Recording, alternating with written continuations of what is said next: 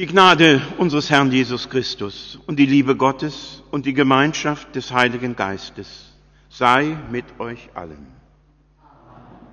Der Predigtext aus dem Epheserbrief im ersten Kapitel. Gott hat Christus von den Toten auferweckt und eingesetzt zu seiner Rechten im Himmel über alle Reiche, Gewalt, Macht, Herrschaft und alles, was sonst einen Namen hat, nicht allein in dieser Welt, sondern auch in der zukünftigen. Und alles hat er unter seine Füße getan und hat ihn Gesetz der Gemeinde zum Haupt über alles, welche sein Leib ist, nämlich die Fülle dessen, der alles in allem erfüllt. Herr, wir danken dir für dieses hohe Fest und wir bitten dich, lass das, was wir in vielen Liedern singen, auch in unserem Leben geschehen, dass wir dir nachfolgen auf den Weg, den du vorangegangen bist. Amen. Dem Herrn über Leben und Tod hat es gefallen, aus dieser Zeit in die Ewigkeit abzurufen, unseren Bruder Jesus von Nazareth. Hören wir diesen Satz im Gottesdienst, dann wissen wir, was geschehen ist. Aber könnte man mit solchen Worten nicht auch die Himmelfahrt Christi erklären? Gott hat seinen Sohn abberufen, hat ihn aus dieser Welt genommen und wir sind die Hinterbliebenen. Und eine Wolke nahm ihn auf vor ihren Augen weg. Liebe Gemeinde, da muss man erst einmal tief durchatmen unser Herr Christus in den Wolken, hat keine Bodenhaftung mehr, ist einfach weg. Und auf der Erde, da bleiben ratlose Frauen und Männer zurück, die das alles nicht begreifen können. Der, dem sie ihr ganzes Leben anvertrauten, dem sie nachfolgten, dem sie glaubten, der ihnen Kraft und Zuversicht gab, der ist einfach nicht mehr da. Gäbe es die Fernsehsendung Deutschland sucht den super Feiertag, das Himmelfahrtsfest hätte sicher schlechte Karten. Es ist ein Stiefkind im Kirchenjahr, kein Adventskranz, kein Weihnachtsbaum, kein Braten, keine bunten Ostereier, keine pfingstlicher Birkenschmuck sondern nur Christ fuhr gen Himmel. Da ist in Brasilien ein Priester spurlos verschwunden. Er hatte sich tausend Luftballons an den Körper gebunden und ist damit in den Himmel gestartet. 20 Stunden wollte er oben bleiben und dadurch für irgendeinen guten Zweck Geld sammeln. Doch irgendwie ist er bei seiner Himmelfahrt vom Kurs abgekommen, mitten auf dem Meer, weit ab vom geplanten Landeplatz, fand man später einige der Luftballons. Der Priester aber blieb leider verschwunden. So ähnlich wie das mit diesem fliegenden Priester war, stellen sich Hans und Grete so sprach Luther gerne, stellen sich Hans und Grete die Himmelfahrt Jesu vor. Der Priester ist weg, der Herr Christus auch. Spurlos verschwunden, nicht mehr zu sehen. Aber unser Herr Christus ist natürlich kein verunglückter Ballonkünstler. Er ist bei seiner Himmelfahrt auch nicht auf eine Erdumlaufbahn geschossen worden und wir finden ihn nicht irgendwo hinter dem Mond in einer dunklen Ecke des Weltalls. Liebe Gemeinde, ich gebe ja zu, die Himmelfahrt Jesu Christi, die geht über unser Denken und Verstehen weit hinaus. Ich wüsste übrigens noch andere Dinge, die über mein Denken und Verstehen auch weit hinausgehen. Wir sind nicht klüger als die Jünger, von denen es heißt, was steht ihr? Und ich füge hinzu, so ratlos da und seht zum Himmel. Da gibt es nicht viel zu sehen, aber viel zu hören und vertrauensvoll zu glauben. Das ist die Botschaft des heutigen Tages. Der Himmel ist nicht leer. Er ist voller Gott. Christi Himmelfahrt ist das Fest seiner Thronbesteigung und das heißt eben nicht Weltraumfahrt, sondern es heißt Weltregiment. Es gibt keinen Raum und keine Zeit, in der Christus nicht herrschen würde. Ein Gesetz zu Gottes Rechten im Himmel über alles, auch über das, was uns so rätselhaft und so unergründlich erscheint.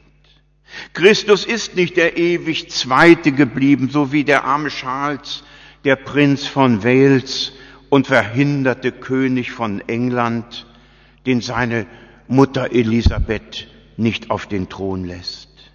Der Herr Christus hat, ohne dass der allmächtige Gott abgedankt hätte, die Herrschaft über die ganze Welt angetreten. Der Vater, der Sohn und der Heilige Geist.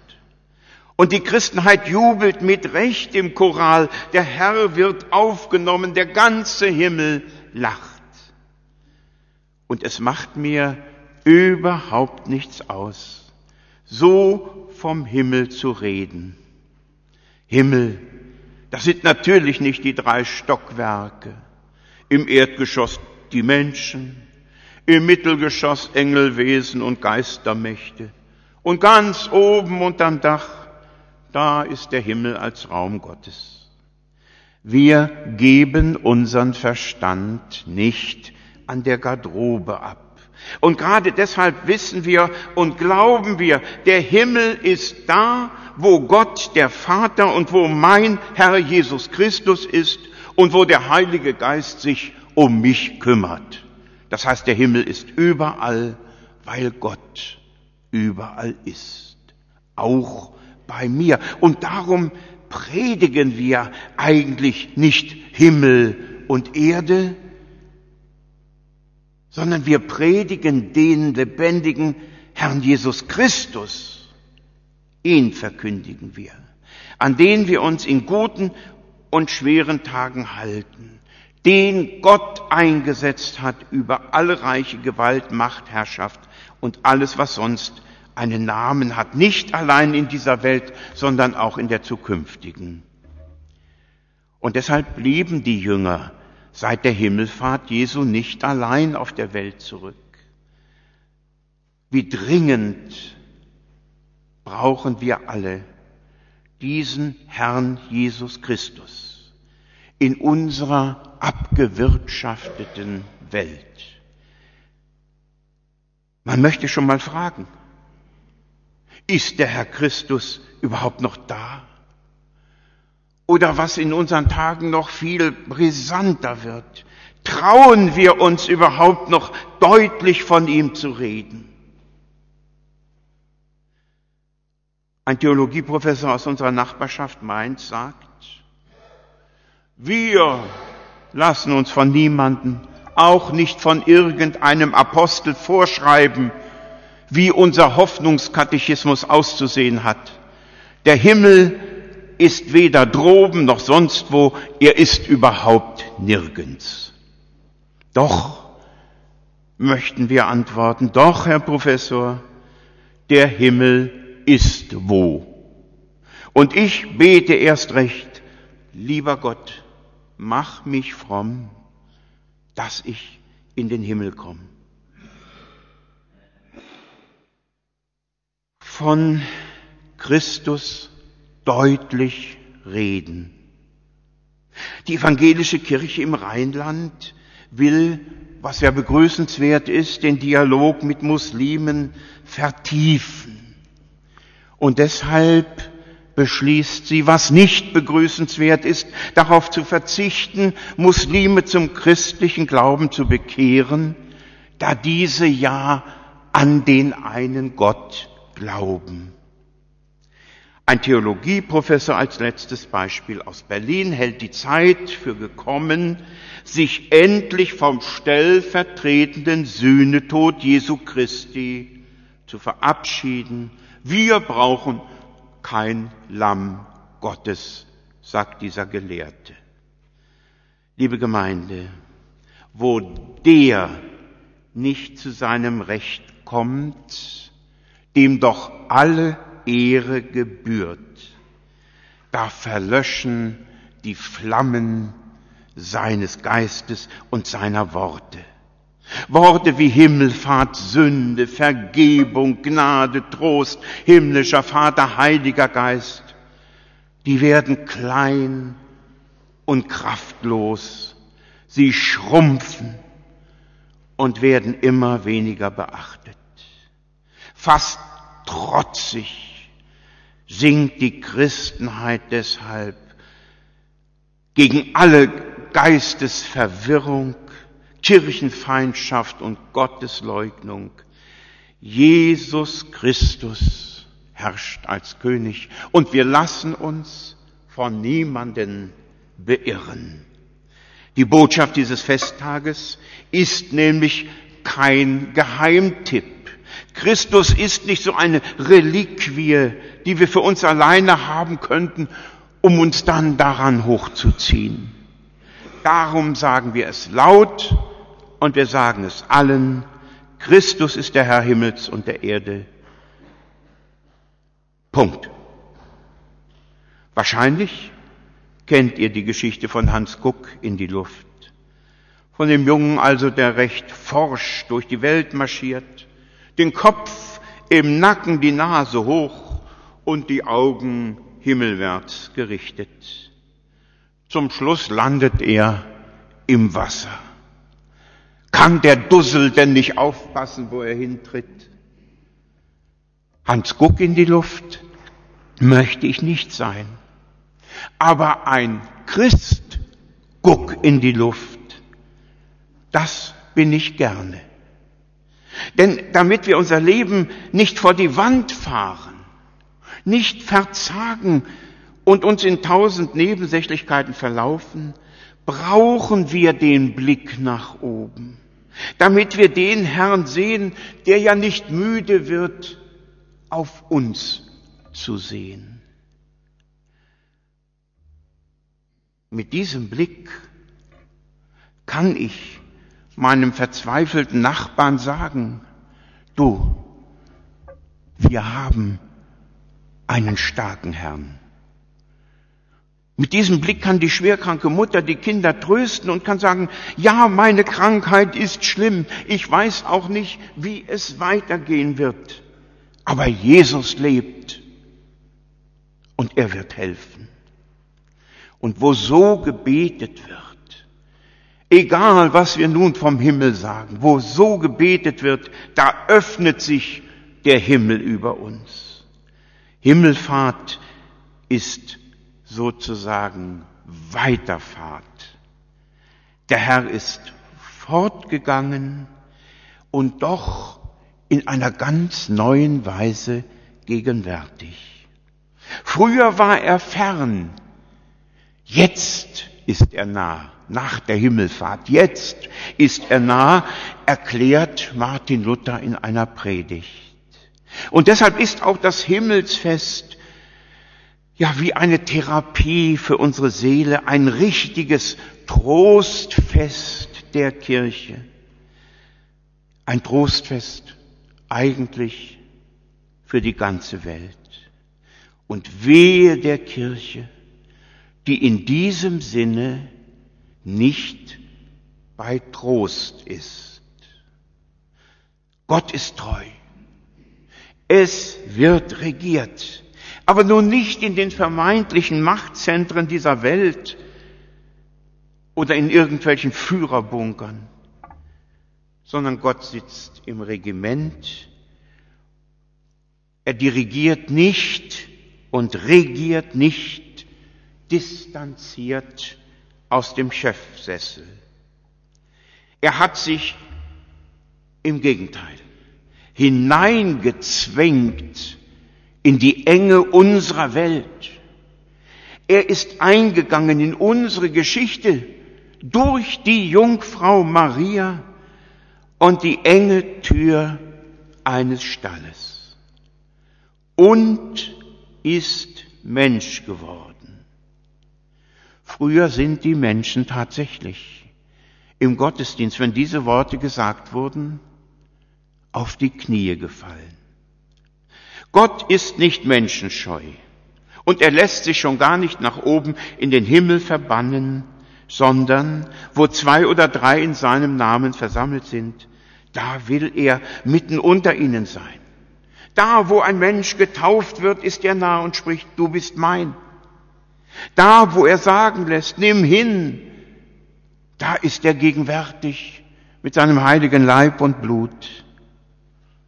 Wissen Sie, sagte mir jemand in einem seelsorgerlichen Gespräch, für mich bedeutet Himmelfahrt, dass Jesus über meinem Horizont ist, dass er alles aus einem besseren Blickwinkel sieht, als ich es kann.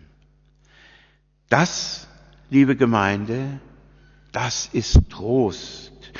Mein Herr Christus sieht immer weiter als ich selbst. Er weiß einen Weg für, meinen, für mein Leben, auch wenn ich in der dunkelsten Dunkelheit umhertappe. Er sieht die vielen großen und kleinen Bruchstücke, mein Bemühen und Versagen, mein Verzagen und mein Hoffen. Und ich, ich singe lauthals, solange er mir eine Stimme schenkt. Der Herr wird aufgenommen.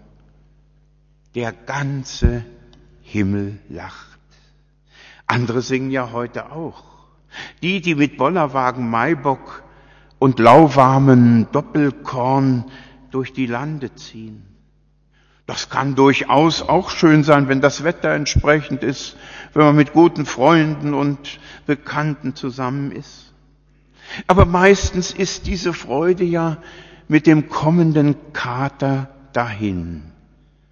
Vatertag sei das, sagen die Leute. Ja, sagen wir, ihr habt recht, Vatertag ist heute, der Tag unseres himmlischen Vaters, der uns seinen Sohn geschenkt hat, der nun aufgefahren ist gen Himmel und dessen Reich kein Ende haben wird.